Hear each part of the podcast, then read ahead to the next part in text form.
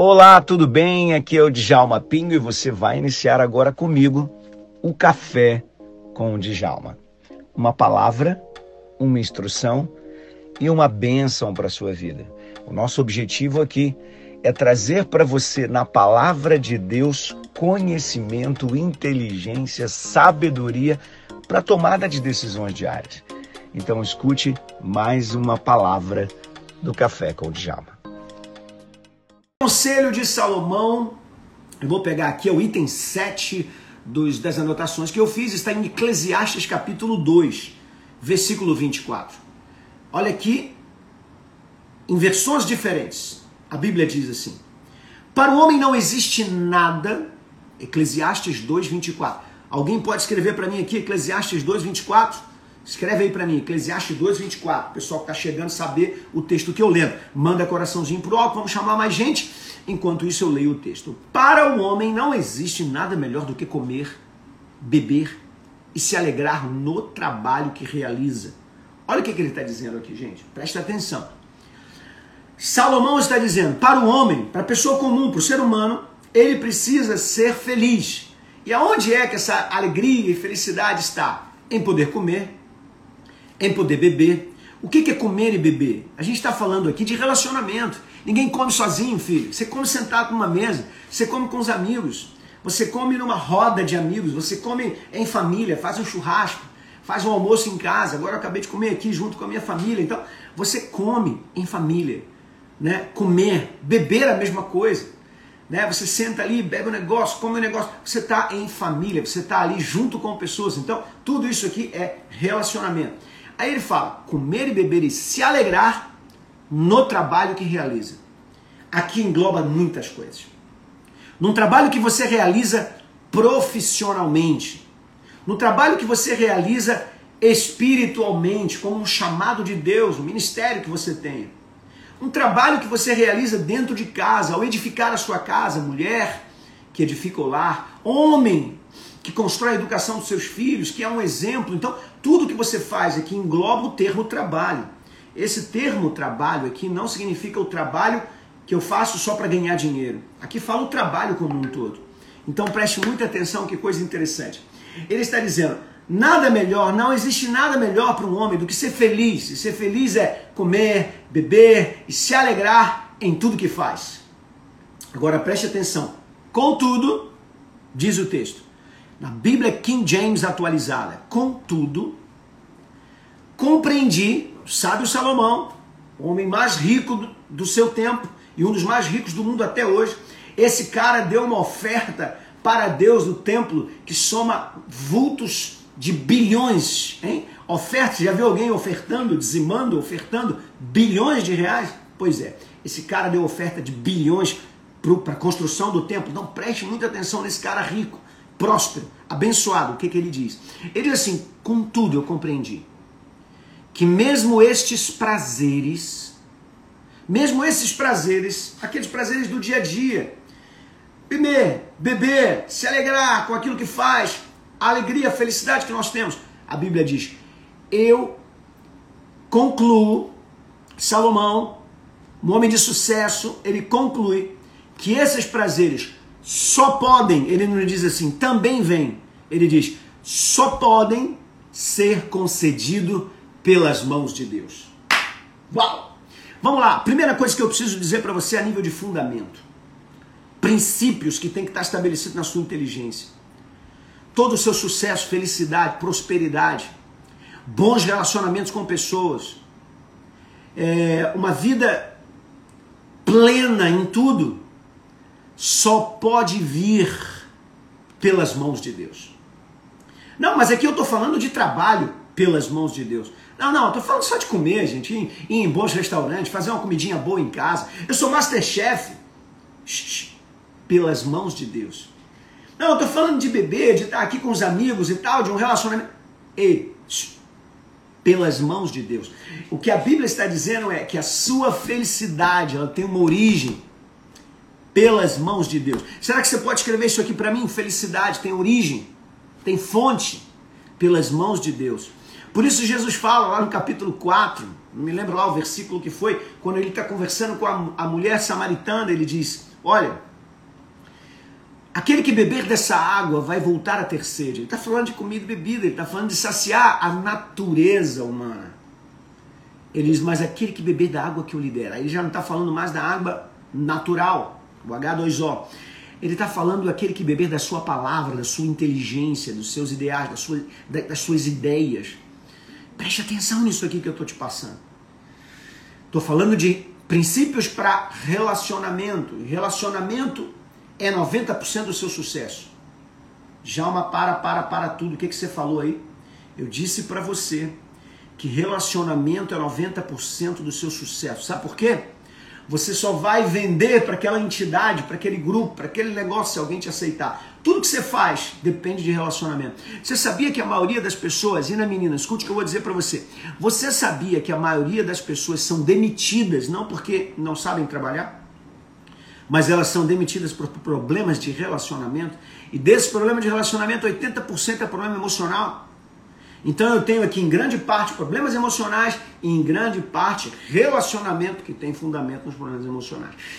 Quando eu digo para você que o teu sucesso vem das mãos de Deus, é porque a inteligência que Deus põe em você melhora as suas emoções, regula as suas emoções, a inteligência espiritual é chamada de inteligência das inteligências porque ela regula as nossas emoções, mas mais do que isso, mais do que isso, ela põe o seu propósito no lugar, você fica alinhado. E aí escute aí o que eu vou dizer para você, que coisa mais linda você vai ouvir agora. Quando a Bíblia diz que o sucesso vem pelas mãos de Deus, não quer dizer que ele derruba do céu. Quer dizer que ele implanta em você para que de você tudo aconteça. Quem recebeu essa palavra aí? Vamos ver o contexto? Vamos ver o contexto dessa palavra? Eu li Eclesiastes 2:24, então preciso entender o contexto, eu leio 23. Durante todos os anos de vida, o trabalho humano é pura dor e tristeza. Olha o que ele está dizendo. Eu sei que trabalhar no dia a dia e tal traz cansaço, traz dureza, traz dor, traz sabotagem, traz tristeza, não é assim que você vive?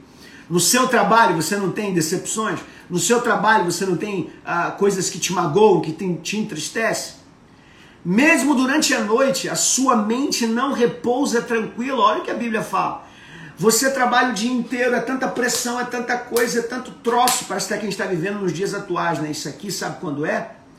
2.800, 2.700 anos atrás.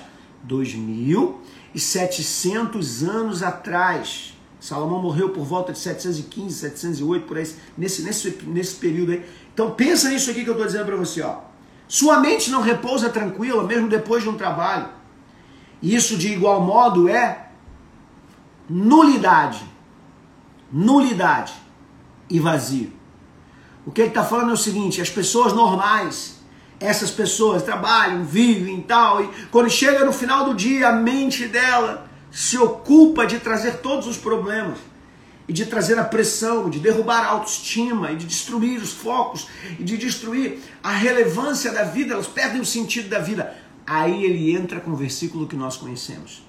Ah, e um homem para ser feliz ele precisa ter relacionamento, comer bem, ser alegrar no trabalho, mas sabe de uma coisa? Tudo isso vem de Deus. Esse é o contexto.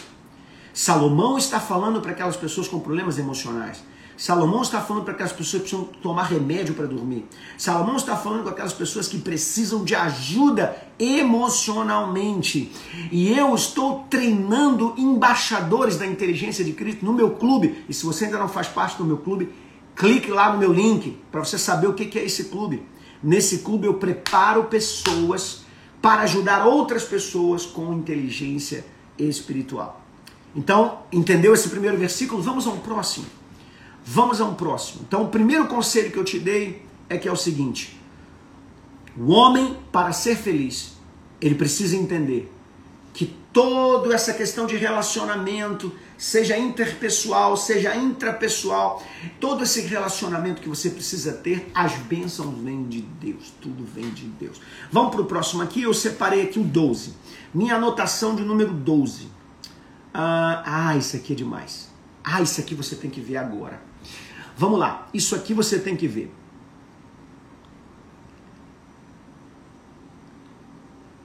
Eu gostaria que você escrevesse para mim aí Fale aí, escreve aí para mim, bote assim: beleza não é tudo. Rafa Najib, você está por aqui, meu querido irmão e amigo. Que coisa mais linda. Vamos lá. E olha, beleza o Rafa entende muito, hein? Esse cara aqui entende muito de beleza. Além dele ser bonitão, a esposa ser bonitão, ser bonitona, eles trabalham com beleza, trabalham deixando as pessoas mais bonitas, eles representam as grandes marcas desse país, as melhores de todas. E eles ó, trabalham com modelos, trabalham com pessoas assim muito especiais. Então, vamos lá, eu quero que você, quero que você entenda esse princípio que eu vou dizer. Escreve aí para mim, beleza não é tudo. Beleza não é tudo. Beleza não é tudo. Ai, olha, eu vou dizer uma coisa para você. Provérbios 31, 30. Provérbios 31, 30. Quem vem comigo nessa daí? Provérbios 31, 30. Provérbios 31, 30. A Bíblia diz assim: estamos falando de relacionamento, princípios de inteligência espiritual para os relacionamentos. Vamos lá. A beleza é uma ilusão, a formosura é passageira. Contudo, a mulher que teme ao Senhor, essa será honrada. Uau, que coisa tremenda. Aqui não vale só para mulher não, tá bom? É para homem e para mulher. Presta muita atenção no que eu vou dizer para você, querido e querida. Vamos entender o contexto disso aqui. Vamos lá. Primeiro ele está dizendo o seguinte, o texto diretamente, objetivamente. A Bíblia diz que quando a Bíblia está dizendo uma coisa, é porque a mente das pessoas no mundo está voltada para isso. E a Bíblia diz em Romanos 12 que a gente precisa reformular os nossos pensamentos. Rogo-vos, irmãos, pela compaixão de Deus, que apresenteis os vossos corpos como sacrifício vivo, santo e agradável a Deus, que é o vosso culto racional. Não vos conformeis a este mundo, não tome a forma do mundo, mas transformai-vos pela renovação do seu entendimento, para que experimenteis qual seja boa, agradável e perfeita vontade de Deus. Então preste atenção, ele diz assim: a beleza é uma ilusão, então significa o seguinte: que todo mundo que persegue uma beleza exterior persegue uma ilusão. E isso é muito interessante porque beleza é muito relativo. Beleza é muito relativo. Eu me lembro que a primeira paixãozinha que eu tive, assim, de adolescente, eu na escola, nem adolescente, eu era um garoto, talvez, aí, terceiro, quarto, eu devia ter, sei lá, oito anos, nove anos de idade, entre, é, por aí, entre sete a, a nove anos, por ali. E a primeira paixãozinha na sala foi uma menina que não tinha nada assim de extraordinariamente bela. Sério, não tinha. Mas como eu sempre fui o primeiro da turma, quando eu chego numa determinada turma, uma menina é, entra na turma, ela me passa, ela passa a ser a primeira e eu o segundo. No começo eu fiquei com uma raiva assim interna dela, sabe? Porque eu não estava conseguindo ser assim o primeiro da turma porque tinha ela ali na frente. Mas depois eu comecei a admirá-la, admirar o seu sorriso, admirar o seu olhar. Então preste atenção. Beleza é uma coisa muito relativa. Às vezes eu vejo pessoas assim, namorando outras pessoas, ou casada com outras pessoas que eu falo, o que, que esse cara viu nessa mulher? Ou o que, que essa mulher viu nesse cara? Porque beleza é interpretativa.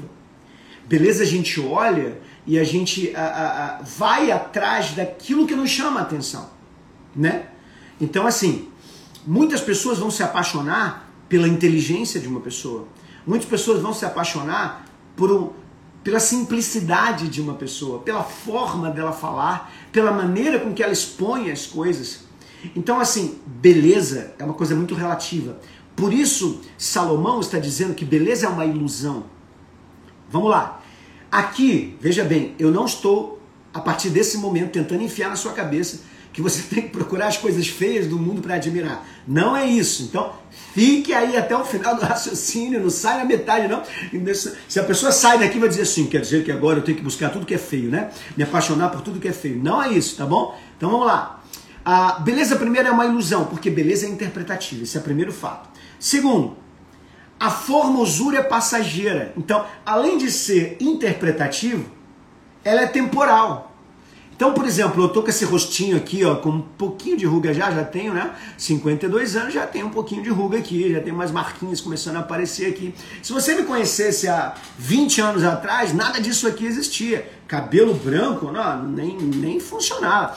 Agora o cabelo branco veio. Agora as ruguinhas apareceram, as marquinhas apareceram, as coisas apareceram. Então, se a pessoa se encanta pela ausência de rugas, pela, pela falta das marcas, se a pessoa se encanta né, pelo rostinho, pela melanina, né, pela melamina que está aqui na pele, né, por essa pele durinha, lisinha, um negocinho fantástico que você está vendo, espere para você ver daqui a 20 anos. Se é que você vai vê-lo daqui a 20 anos. Então, a formosura é passageira. Inclusive, assim, não só de beleza humana, vamos lá, Casa, você compra uma casa novinha, eu me lembro quando eu comprei minha casa, tudo novinho, tudo perfeito. 10 anos se passaram, 15 anos se passaram, eu me desesperei, falei, amor, a gente vai ter que reformar essa casa inteira, porque a pedra que está na piscina já não se usa mais, essa pedra já não se usa mais na piscina, esse azulejo já, já é ultrapassado, essa churrasqueira que já não funciona mais, esse modelo aqui de casa já não é mais o que está na moda. E aí, gente, tudo que você faz passa, tudo é passageiro. O que é bonito hoje pode não ser mais. Eu me lembro da minha época, quando eu, quando eu cresci, eu era jovem, as mulheres bonitas, as mulheres que todo mundo queria, eram as mais fofinhas, eram aquelas que tinham muita carne para apertar. Hoje o padrão de beleza afinou as mulheres. Hoje a mulher, para ser bonita, coitada, ela não pode ter nenhuma nenhum tipo. Isso é o que dizem os padrões, não estou dizendo, eu dizendo não aqui.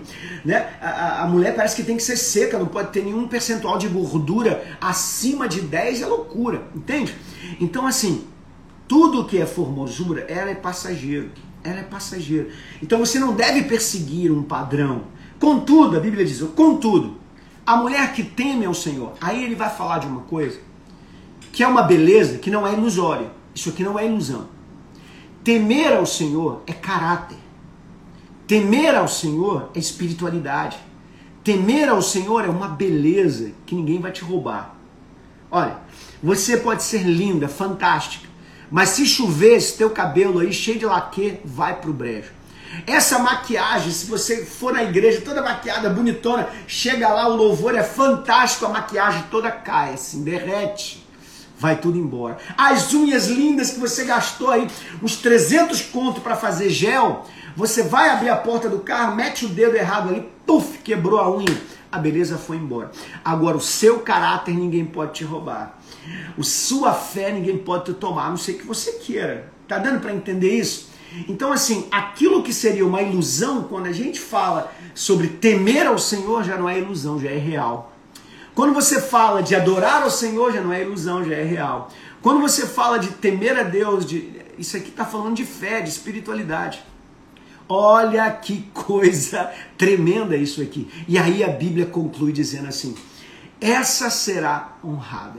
Então há recompensa que é eterna. Há uma recompensa que ninguém pode te tomar. Você é serva de Deus, vai ser honrada.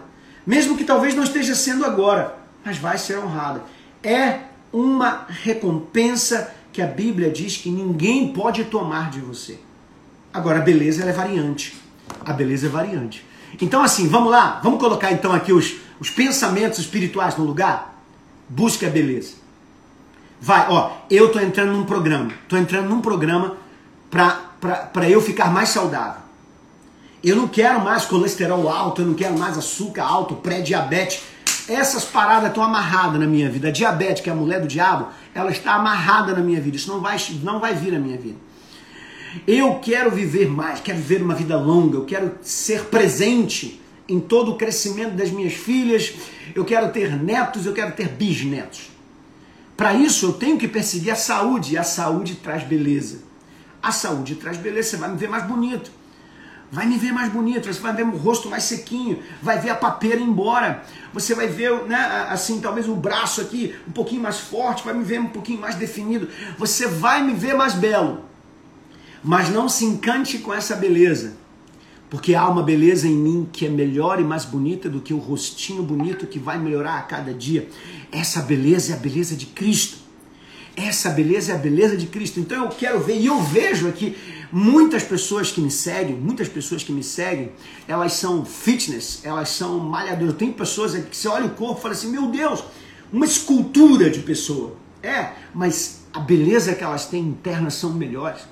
Eu tenho meninos e moços aqui que, sabe, são ricos. Eu tenho muitos milionários, milionários que me seguem, que moram em casas maravilhosas, seus carros são maravilhosos.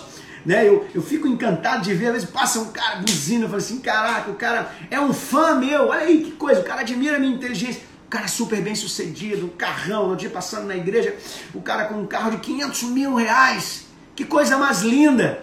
Mas tudo isso, querido, vai ficar aqui na terra. Isso tudo é bobagem. O que vale mais é o que nós temos aqui dentro, ó. É a sua beleza interior. Então, ó, você é lindo.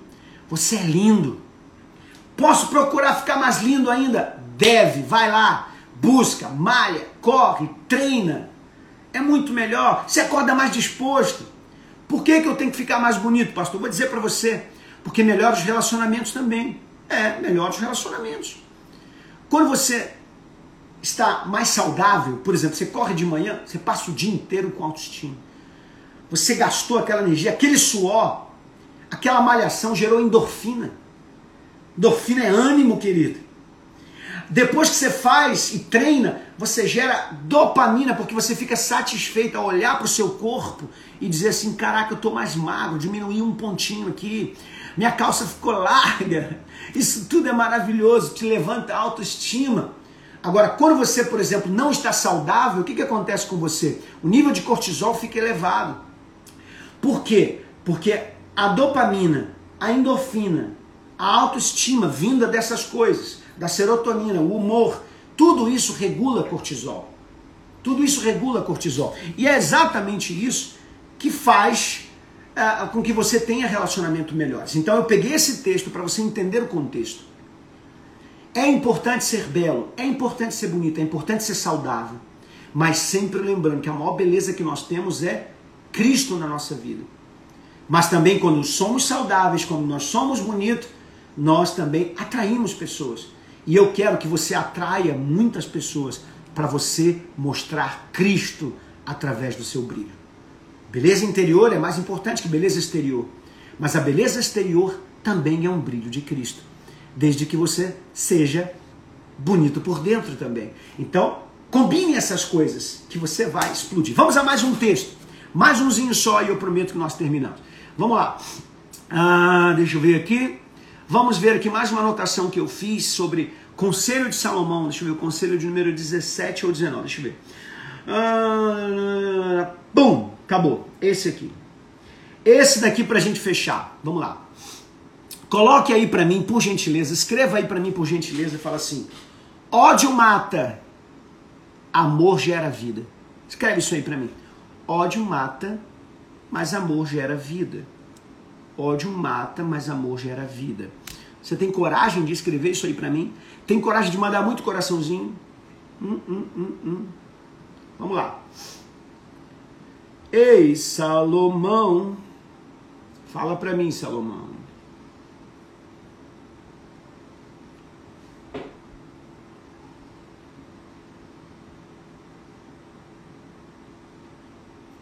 Deixa eu achar aqui o texto.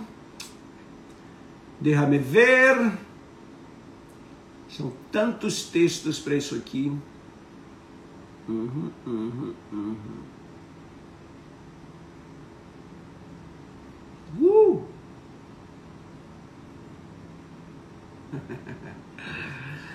Olha isso aqui.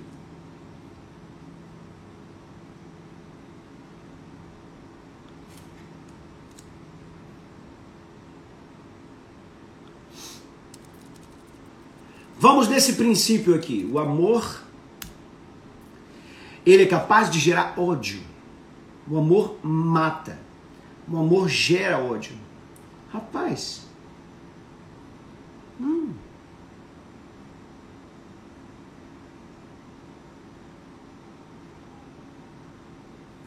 Vamos lá.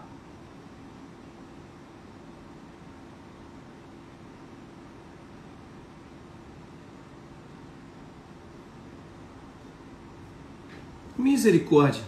Não é que eu perdi o texto? Botei um texto aqui, achei que era ele, não era. Ó, oh, misericórdia. Vamos lá. Ah, tá bom, eu vou ter que pegar outro texto porque eu perdi mesmo o texto que eu anotei. Hum, vamos lá.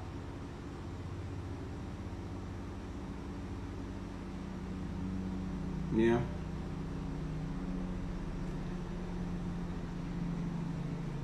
Dancei nesse texto. Deixa eu voltar aqui de novo.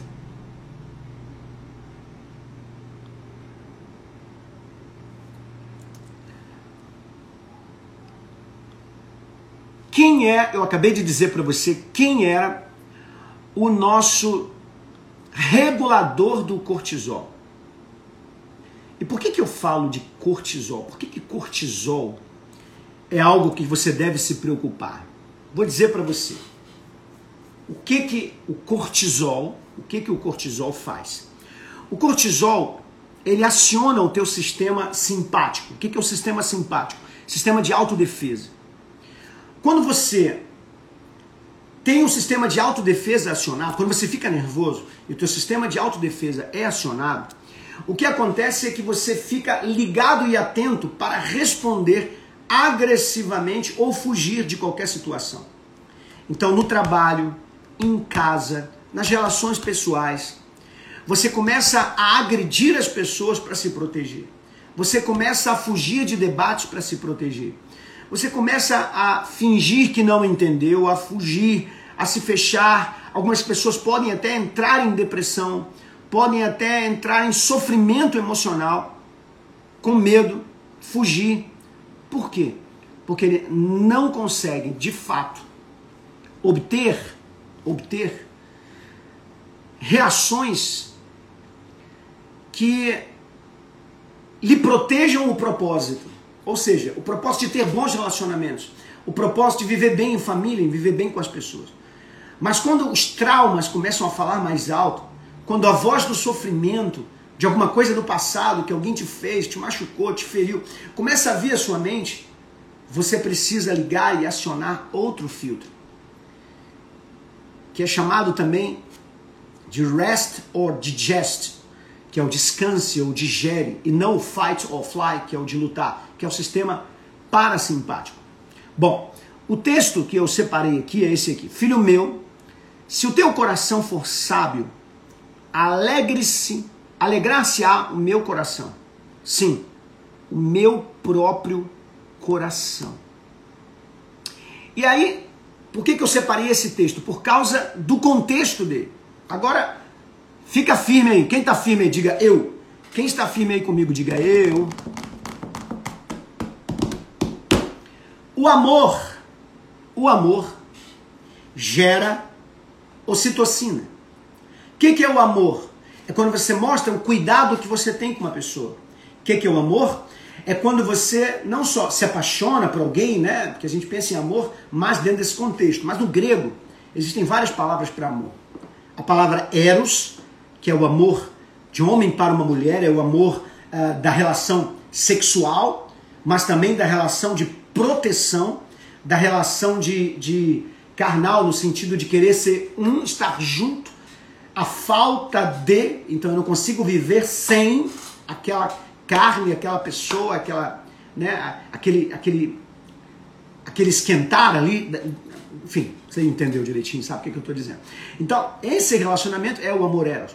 Você tem o amor filos, que é o amor amizade, que é aquele que você tem as pessoas, ah, porque o seu coração brilha junto com o dela, então você tem pensamentos parecidos com o dela, então você se junta, você tem uma amizade com ela. Você tem o amor ágape, que é o amor que se entrega.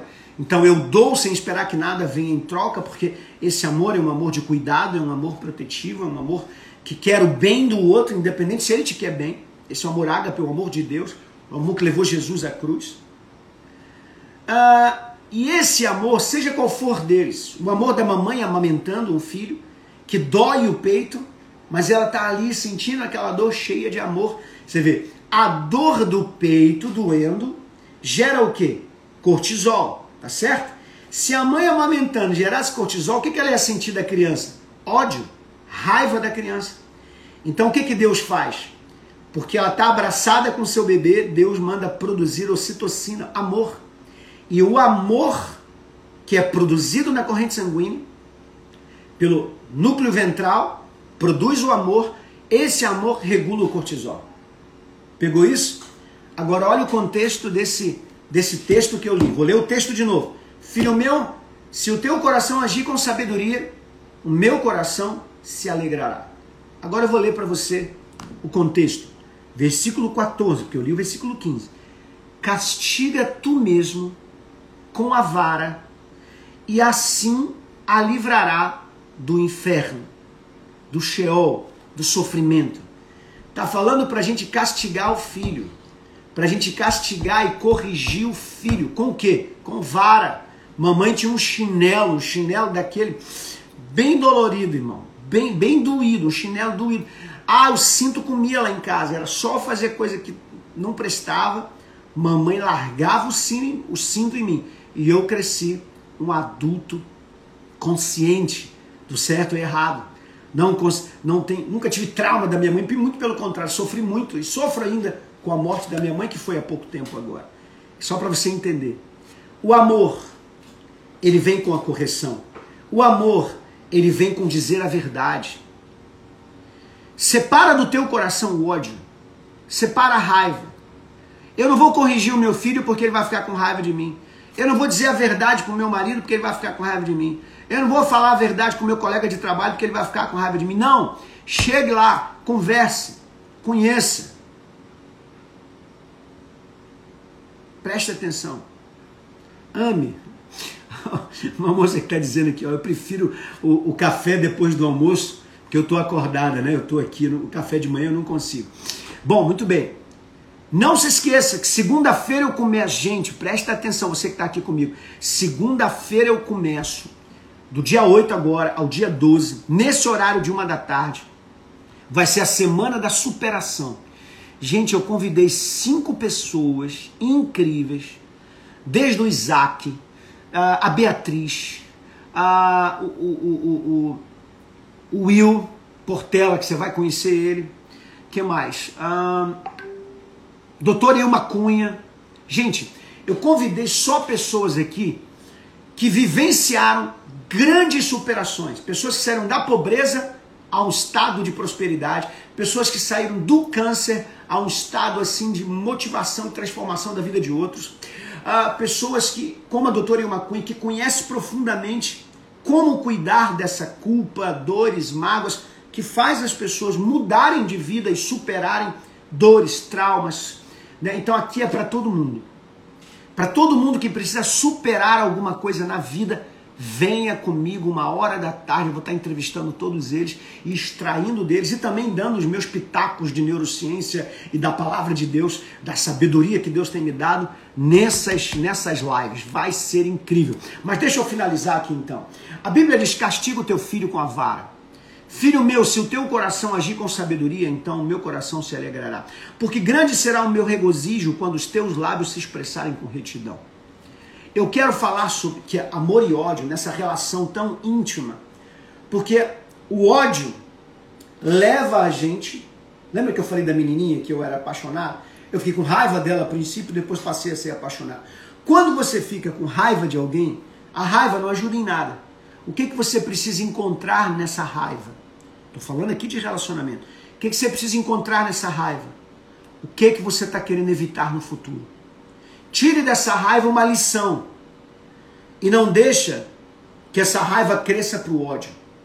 Transforme essa raiva em amor. Amor ao próximo, amor ao seu propósito, amor ao seu destino, amor àquilo que Deus vai criar na sua vida ainda mais. E aí pode ter certeza que vai ser tremendo.